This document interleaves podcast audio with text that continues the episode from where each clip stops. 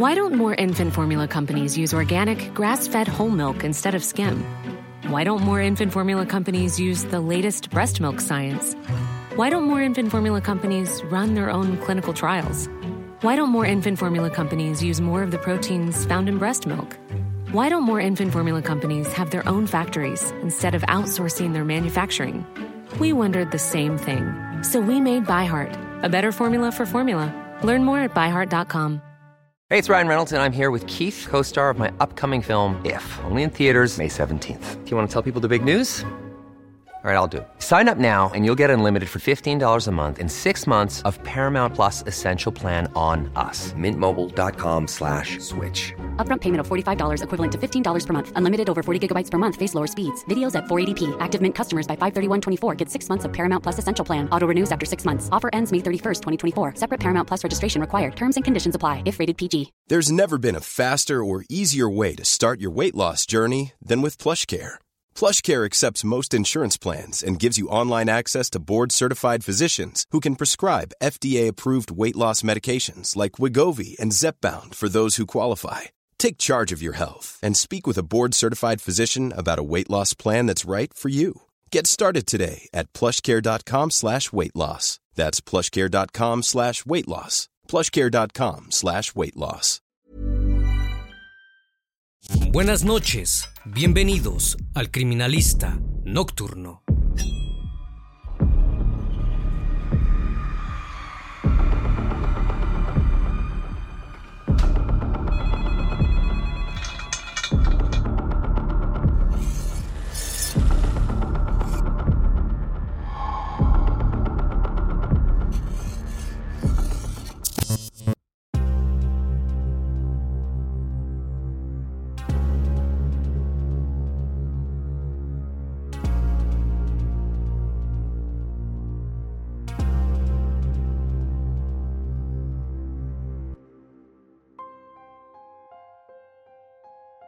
Era marzo de 2006 y la ciudad de Blackpool, ubicada en Lancashire, Inglaterra, se encontraba siendo acechada por pandillas de inmigrantes. Estos hombres tenían un siniestro objetivo. Fue en ese escenario que Liad al-Batik, un hombre de 21 años proveniente de Jordania, fue arrestado junto a Mohamed Rebeshi, su socio de 50 años. Ambos eran dueños de un local de comida rápida llamado Funny Boys. Los rumores habían llegado a la policía. Muchas personas los señalaban como los únicos sospechosos de la desaparición de una niña, pero la situación era aún más terrorífica de lo que imaginaban, pues al parecer la habían convertido en carne de kebab. Aunque el caso era mucho más complicado de lo que parecía, y la investigación llegó a ser la más larga de la historia del condado. El criminalista nocturno. Charlene Elizabeth Caroline Downs llegó al mundo un 25 de marzo de 1989 en West Midlands, Inglaterra. Fue la tercera hija de Karen y Robert Downs, siendo las dos primeras Emma y Rebecca. Al poco tiempo, también llegó a la familia Robert Jr., el primer varón. La situación familiar no era la mejor.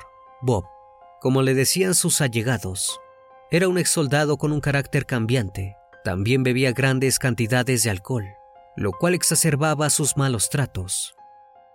Sin embargo, durante varios años vivieron sin mayores problemas. Charlene era una niña alegre y sociable. Todos en la escuela querían ser sus amigos. Cuando cumplió 10 años, la familia se mudó a Blackpool, una ciudad costera en el noroeste del país. Allí Charlene comenzó a asistir al St. George College, una escuela secundaria con un buen estatus, a la cual pudo ingresar gracias a que era muy inteligente. Pero al entrar en la preadolescencia, algo cambió en la joven. Se volvió sumamente rebelde. Todos los días tenía problemas con sus maestros o con sus padres. En octubre de 2003, fue expulsada de la institución, sin nada mejor que hacer. Charlene empezó a frecuentar el área alrededor del paseo central de Blackpool. Estaba lleno de arcades, y locales de comida rápida. La gente del lugar no tenía muy buena fama. Los rumores decían que estaba lleno de desempleados y pervertidos. Pero Charlene tenía tan solo 14 años. No sabía que ese estilo de vida la podría llevar a la perdición. El sábado primero de noviembre de 2003 comenzó como cualquier otro. Charlene desayunó con su familia y luego se fue a la casa de una amiga. Más tarde volvió y le propuso a su hermana Rebeca ir juntas al paseo central. Karen le dio un billete de cinco libras a cada una para que pudieran jugar en las máquinas y comer algo. Charlene lo tomó de forma condescendiente, lo arrugó y guardó en su bolsillo. A las 3.30, ambas hermanas llegaron a Coral Island Arcade, ubicado en Bank Ake Street. Cuando se aburrieron fueron a un local de comida rápida para comer un helado. Eran las 6.45 de la tarde cuando vieron a Karen en Crutch Street. Se encontraba repartiendo folletos de un restaurante hindú. Las tres conversaron un rato hasta que Rebeca decidió irse a casa. Charlene le comentó a su madre que saldría con unas amigas. Las llamó desde una cabina telefónica local para cerciorarse de que pasaran a buscarla. Antes de irse, Karen le pidió que no volviera muy tarde. Charlene le prometió que no lo haría y se fue junto a las otras chicas a Winder Gardens. A las 9.30, Charlene se despidió de sus amigas y se encontró con otro amigo. Ya había pasado su toque de queda, pero no pareció importarle. Juntos fueron al bar Carrusel, en el muelle norte de Blackpool. Recién a las 10 de la noche, regresaron a la ciudad. Charlene se encontró con una amiga en el cruce de Talbot Road y Abingdon Street. Esa fue la última vez que vieron a la joven. En un primer momento, los padres de Charlene no parecían preocupados de que no volviera a su hogar. Pensaron que podría haberse quedado a dormir en la casa de una amiga, algo que ya había pasado otras veces. Pero pasaron 48 horas y no había noticias de la joven. Acudieron a la policía para hacer la denuncia por desaparición. Los oficiales no se mostraron inquietos por el caso. Dijeron que Charlene seguramente había huido de su casa, algo habitual en los adolescentes de barrios bajos. Los días siguieron pasando y no hubo ninguna señal de ella. Decidieron entrevistar a las amigas con las que se había visto la noche del primero de noviembre. Los relatos de las jóvenes eran muy diferentes. Ninguna parecía querer contar qué había pasado realmente durante aquellas horas. Probablemente no querían que las castigaran por estar afuera hasta tarde. Los agentes aseguraban que Charlene debía encontrarse en alguna ciudad aledaña, como Oldham, Dinton, Greater Manchester o Wilberhampton. Dirigieron la búsqueda hacia allí, pero tampoco la encontraron. Volvieron a buscarla en el lugar donde todo había comenzado, en Blackpool. Mientras la investigación seguía su curso, Karen comenzó a impacientarse no entendía por qué ninguno de los periódicos locales tenía la fotografía de su hija con el número de contacto de la policía. Decidió ir ella misma a hablar con un reportero. El hombre le dijo que si bien había escuchado acerca del caso, la policía le ordenó que no le diera difusión, ya que era evidente que se trataba de una fuga. La mujer estalló en cólera. Estaba segura de que no le estaban dando la atención suficiente a su hija porque pertenecía a una familia de clase baja. Las semanas pasaron y al no recabar ninguna pista, el 11 de noviembre, la policía pidió a los medios locales que publicaran el aviso de la desaparición de Charlene. La única fotografía que la familia consiguió de ella era de años atrás, donde se le veía posando sonriente para el anuario escolar. El único dato difundido sobre la noche en que se le perdió de vista fue que estaba vestida con unos jeans negros, con un diseño de águila dorada en el frente, un jersey del mismo color, con un patrón de diamantes blancos y unas botas. Nada de esto ayudó. Los agentes recibieron todo tipo de llamadas de personas que creían haber visto a Charlene viviendo bajo una autopista o caminando por la calle. Ninguna de estas pistas resultó ser cierta. Después de unos días, los detectives decidieron apuntar hacia un lugar donde no habían buscado antes, en el hogar de la joven. No tardaron en notar que Robert era un hombre violento que consumía alcohol en grandes cantidades. Ni siquiera recordaba qué había hecho el día de la desaparición de su hija. Comenzaron a sospechar de él. En el verano de 2004, una trabajadora social visitó a los Downs para intentar entender su dinámica familiar. Durante la entrevista, Bob no pudo contener su ira y le arrojó papas crudas a la mujer. Luego de eso, perdieron la custodia de su hijo menor. Si bien no tenía una coartada sólida, tampoco había pruebas en su contra. Fue eliminado de la lista de sospechosos y Robert Jr. regresó a su hogar. Cuando se cumplió un año desde la desaparición de la joven, las autoridades tenían todavía 30 detectives trabajando en el caso y ninguna pista. Estaban completamente desolados. En una conferencia de prensa, los agentes dieron una fuerte declaración. Dijeron que si bien esperaban lo mejor, temían lo peor. La posibilidad de trabajar bajo la base de personas desaparecidas era cada vez más lejana.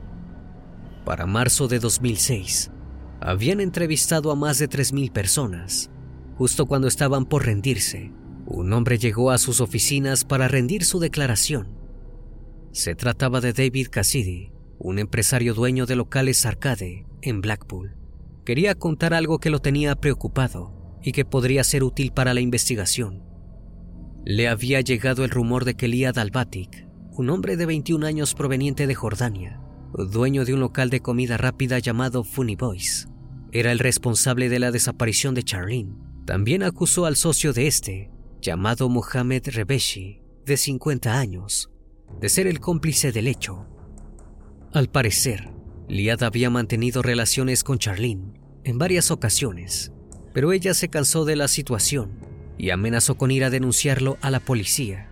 Fue entonces cuando la asesinó. Los rumores también decían que Liad había bromeado sobre haber estrangulado a Charlene y luego cortarla en partes para poner su carne en kebabs, un plato típico de su país. La declaración era muy fuerte, pero no imposible. La policía instaló dispositivos de escucha encubiertos en la casa de Liad. Luego de cuatro semanas, consiguieron las grabaciones y las mandaron a una sargento experta de nombre Jan Vicent. La mujer aseguró que en la cinta se escuchaba a Liad diciendo que había cortado a una niña porque estaba enojado y que su cuerpo se había ido a los kebabs. Además, se podía escuchar a Mohamed diciendo, no queda nada de ella, ella estuvo aquí, pereció, realmente no queda nada. Los padres de Charlene oyeron las grabaciones, horrorizados. Tuvieron que aceptar que ya no volverían a ver a su hija, pero también sintieron un gran alivio. Finalmente, los culpables de la desaparición de su hija estarían tras las rejas. En mayo de 2007, comenzó el juicio en el Tribunal de la Corona de Preston. Liad fue acusado por el asesinato de Charlene y de haber tenido intimidad con ella. Mohamed recibió cargos por deshacerse del cuerpo. No obstante, el jurado no logró llegar a un veredicto. Las grabaciones no eran evidencia suficiente y surgieron serias dudas sobre la forma en que se hicieron las transcripciones se programó un nuevo juicio para abril de 2008. Una experta en audiología forense, llamada Elizabeth McClelland, escuchó las cintas nuevamente. Concluyó que había habido un sesgo de confirmación en la forma en que Jan las había transcrito. Dijo que había redactado las frases para favorecer la teoría de que los dos inmigrantes eran los culpables. Estaba tan involucrada en el caso que oyó lo que quería o al menos había estado influenciada por los conocimientos previos de la investigación. Sin embargo, Jan alegó que pasó 18 meses escuchando las grabaciones y que estaba segura de que lo que escribió era real, pero algunos de sus colegas declararon que la calidad del audio era inquietante y que la grabación se había visto obstaculizada por un televisor ubicado al lado del micrófono.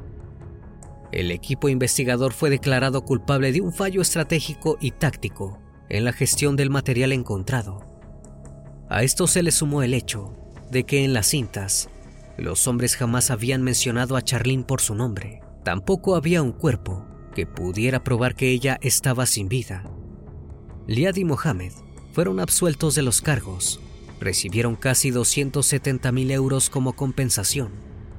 Al oír el veredicto, Karen rompió en llanto. Estaba segura de que aquellos dos hombres eran los culpables del asesinato de su hija. Pero tan solo una semana después, la coherencia de los Zones sería puesta en tela de juicio. Karen apuñaló a Robert con un cuchillo durante una discusión. Las heridas fueron leves y el hombre se negó a presentar cargos. Dijo que ella estaba sufriendo mucho estrés por el juicio de Charlene. Un año más tarde, el juicio se canceló definitivamente por falta de pruebas. Esto solo logró que la situación familiar de los Zones empeorara. En marzo de 2009, Emma agredió en una discoteca al hermano de Liad. Fue acusada de agresión con agravante racial. En el juicio se declaró culpable de agresión, pero dejó en claro que no lo había hecho por motivos raciales, sino por el dolor que aquella familia le había causado a la suya. Ella también estaba convencida de que Liad era el asesino de su hermana. La fiscalía aceptó su petición de agresión común. Al ser este un delito menor, fue sentenciada a hacer horas de servicio a la comunidad. Pero los problemas siguieron. Un tiempo después, Robert Jr. fue acusado de golpear a Mohammed, al igual que Emma. El muchacho declaró que había actuado movilizado por el dolor de la pérdida de Charlene. El tribunal decidió ponerle tan solo una multa. Mientras tanto, el caso seguía archivado. En octubre de 2009, la Comisión de Quejas de la Policía Independiente redactó un informe crítico. En el mismo declaraba que los errores en la recopilación de las pruebas contribuyeron al colapso del juicio en 2008. Jan fue declarada culpable de mala conducta y la obligaron a renunciar a su puesto. No obstante, el 17 de diciembre de 2012, el Tribunal de Arbitraje de la Policía revocó la decisión. La mujer demandó a la policía por hasta 15 mil libras. Seguía asegurando que sus transcripciones eran completamente precisas. Si bien Liad y Mohammed jamás volvieron a ser acusados por el caso de Charlene, el primero sí recibió una sentencia.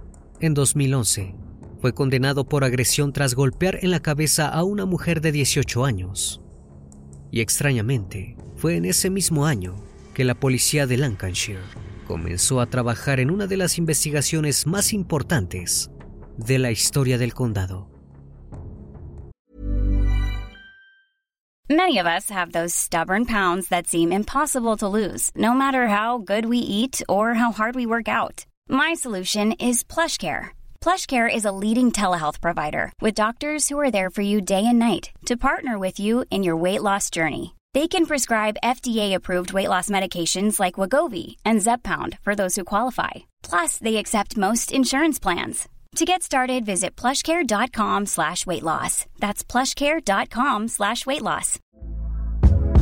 Hey there, it's Michelle Norris. I'm host of a podcast called Your Mama's Kitchen. When I travel, I'm usually looking for a way to find a taste of home when I'm not at home. And one of the things I love to do when I am at home is entertain. And Airbnb allows me to do that. When I was in California recently, I rented a house that had a great kitchen. And when we were sitting around the table, we were all thinking, we're in someone else's house. Someone could be in all of our homes as well. If you have a home, but you're not always at home, you have an Airbnb. Your home might be worth more than you think. Find out how much at airbnb.com/slash host.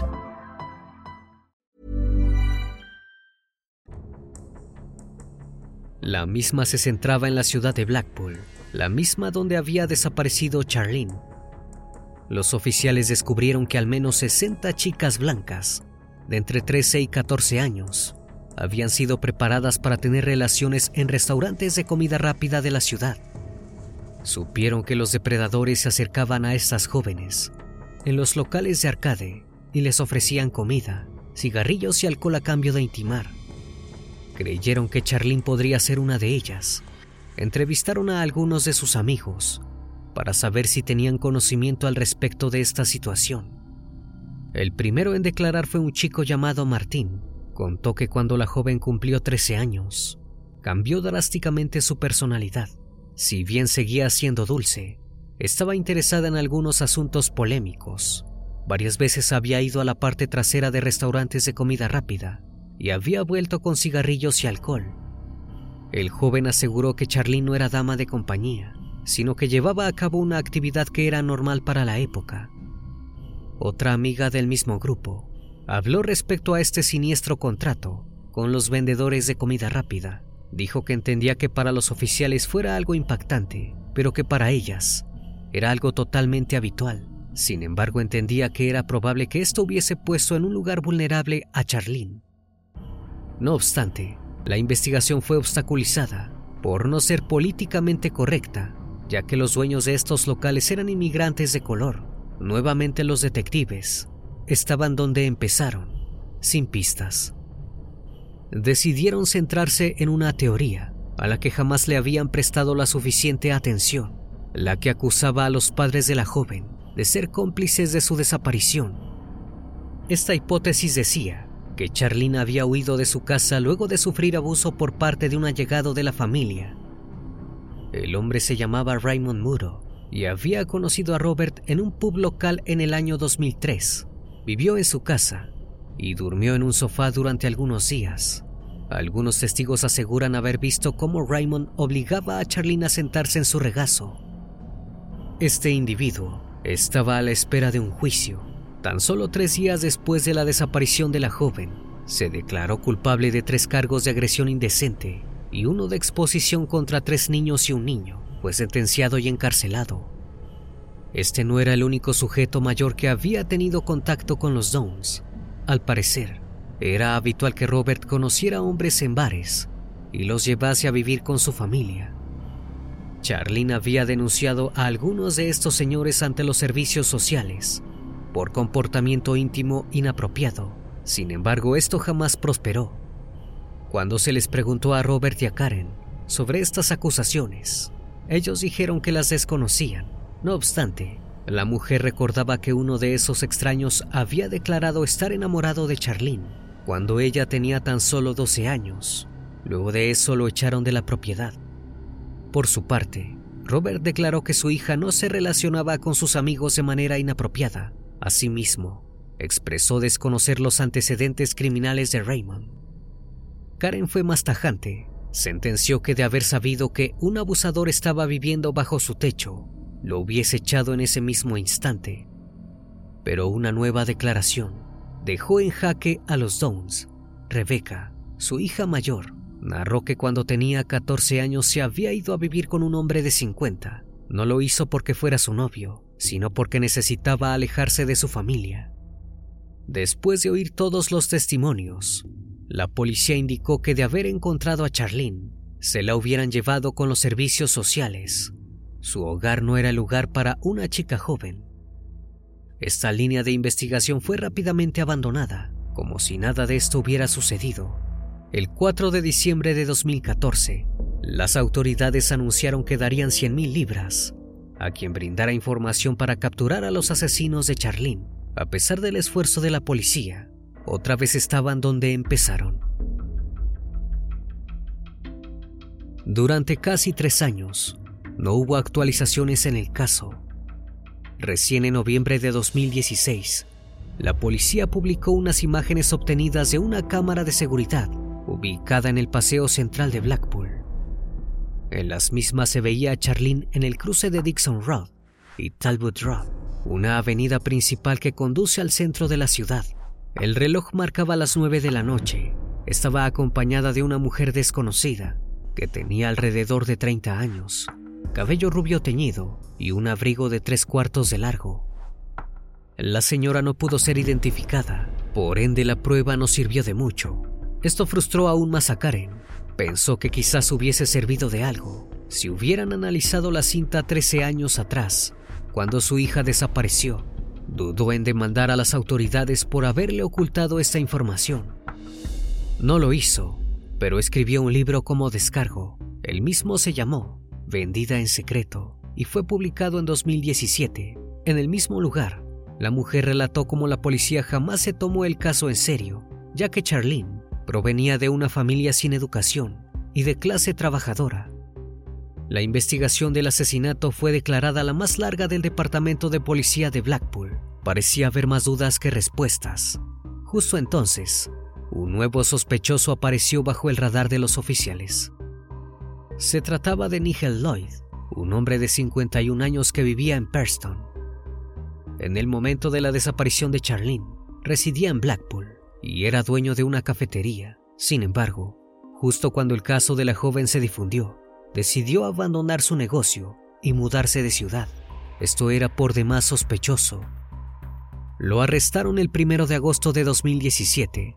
No obstante, tras 48 horas de interrogatorio, fue puesto en libertad, ya que no tenían pruebas en su contra. Siguió bajo investigación, pero los medios no volvieron a hablar de él.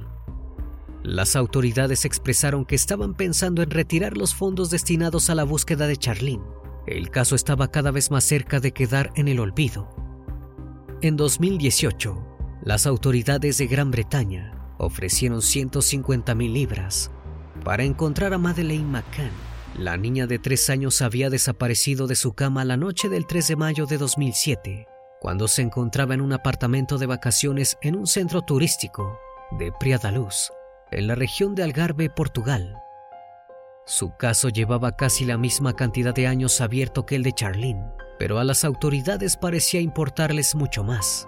Cuando Karen se enteró de que el gobierno seguía financiando la búsqueda de aquella niña, estalló en cólera. Dijo que era un asunto de la policía portuguesa y que solo se preocupaban porque se trataba de una pequeña de clase social alta.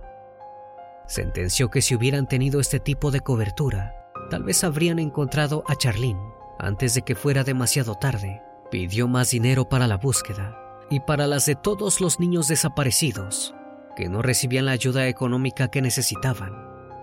Además, arremetió fuertemente contra la policía, diciendo que le ocultaban información sobre el caso de su hija y que querían callar su voz.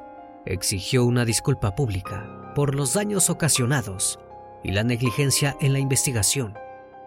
Finalmente, las autoridades decidieron ofrecer una recompensa de 100.000 euros por información que llevara a la resolución del caso de Charlene o a la captura de su agresor.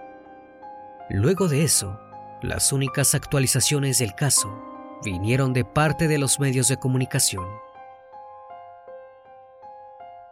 En 2019 se estrenó el documental llamado El asesinato de Charlene Downs, en el cual se entrevistó tanto a la familia como a los allegados de la joven. No obstante, la persona que más llamó la atención al pararse frente a cámara fue Mohamed, cuando se le preguntó si sabía algo de la desaparición de Charlene, respondió que no tenía idea de qué estaban hablando y que ni siquiera podría reconocer a la joven porque jamás la había visto. Dijo que no le importaba si estaba viva o había fallecido. También alegó haber sufrido las consecuencias de la acusación en su contra. Todo el mundo en Blackpool lo trataba como un asesino. En una ocasión lo atacaron y le arrojaron una cabeza de cerdo por la ventana de su casa. Incluso habían intentado sacarle información a un niño que adoptó. No obstante, el joven respondió que Mohammed era una de las personas más honestas, serviciales y de buen corazón que había conocido. Creía plenamente en su inocencia. Sin embargo, después de ver el documental, muchas personas continuaron cuestionando el carácter del exacusado. La familia Downs también recibió duras críticas luego del estreno la sociedad los condenó por esperar tanto para reportar la desaparición de su hija y por haber permitido que un abusador viviera en su casa. Las desgracias parecían no dejar de llegar para los familiares de Charlene. En 2021, Robert Jr. falleció por una sobredosis. Había luchado durante muchos años contra el consumo problemático de sustancias y la depresión que le causó perder a su hermana. A pesar de este terrible suceso, Robert y Karen siguieron adelante, continuaron firmes en la búsqueda del cuerpo de su hija, organizando movilizaciones. Actualmente, se encuentran difundiendo la grabación obtenida en 2016, ya que la misma muestra a Charlene como realmente era cuando desapareció. Piden que la fotografía donde se le ve sonriendo en el anuario escolar deje de ser utilizada porque es muy antigua. Por otro lado, las bandas de ultrajadores siguen operando en el norte de Inglaterra y la policía investiga un nuevo caso de abusos. En la localidad de Kylie hay alrededor de 179 jóvenes implicadas. El caso de Charlene ha ayudado a crear concientización acerca del abuso íntimo. La policía incita a que las víctimas se acerquen para denunciar a sus agresores. Al día de hoy, los oficiales de la policía de Lancashire han tomado más de 4.800 declaraciones de testigos y han seguido 10.500 líneas de investigación. Ninguna los lleva a resolver el crimen. Lo único que se sabe a ciencia cierta es que Charlene era una niña muy sociable e inocente y que sus padres no se preocuparon por ella cuando estaba viva y los agentes no le dieron la suficiente importancia cuando fue reportada como desaparecida. Las personas de la comunidad juran haber tenido conocimiento sobre lo que pasaba puertas adentro del hogar de los Downs, pero de nada sirve que lo digan ahora. La realidad es que también le dieron la espalda cuando pudieron haber hecho algo. Solo pareció interesarles Charlene una vez que había desaparecido. Su historia se suma a la de cientos de niños, olvidados por el sistema. Planning for your next trip? Elevate your travel style with Quince. Quince has all the jet setting essentials you'll want for your next getaway, like European linen, premium luggage options, buttery soft Italian leather bags, and so much more. And is all priced at 50 to 80% less than similar brands. Plus, Quince only works with factories that use safe and ethical manufacturing practices. Pack your bags with high-quality essentials you'll be wearing for vacations to come with Quince. Go to quince.com/pack for free shipping and 365-day returns. Una vez más, estimado público, agradezco su compañía. Gracias por brindar un espacio de su tiempo para conocer un caso más de este canal. Si aún no estás suscrito, te hago la cordial invitación a que lo hagas y formes parte de esta gran comunidad. Esto es El Criminalista Nocturno. Hasta la próxima emisión. Buenas noches.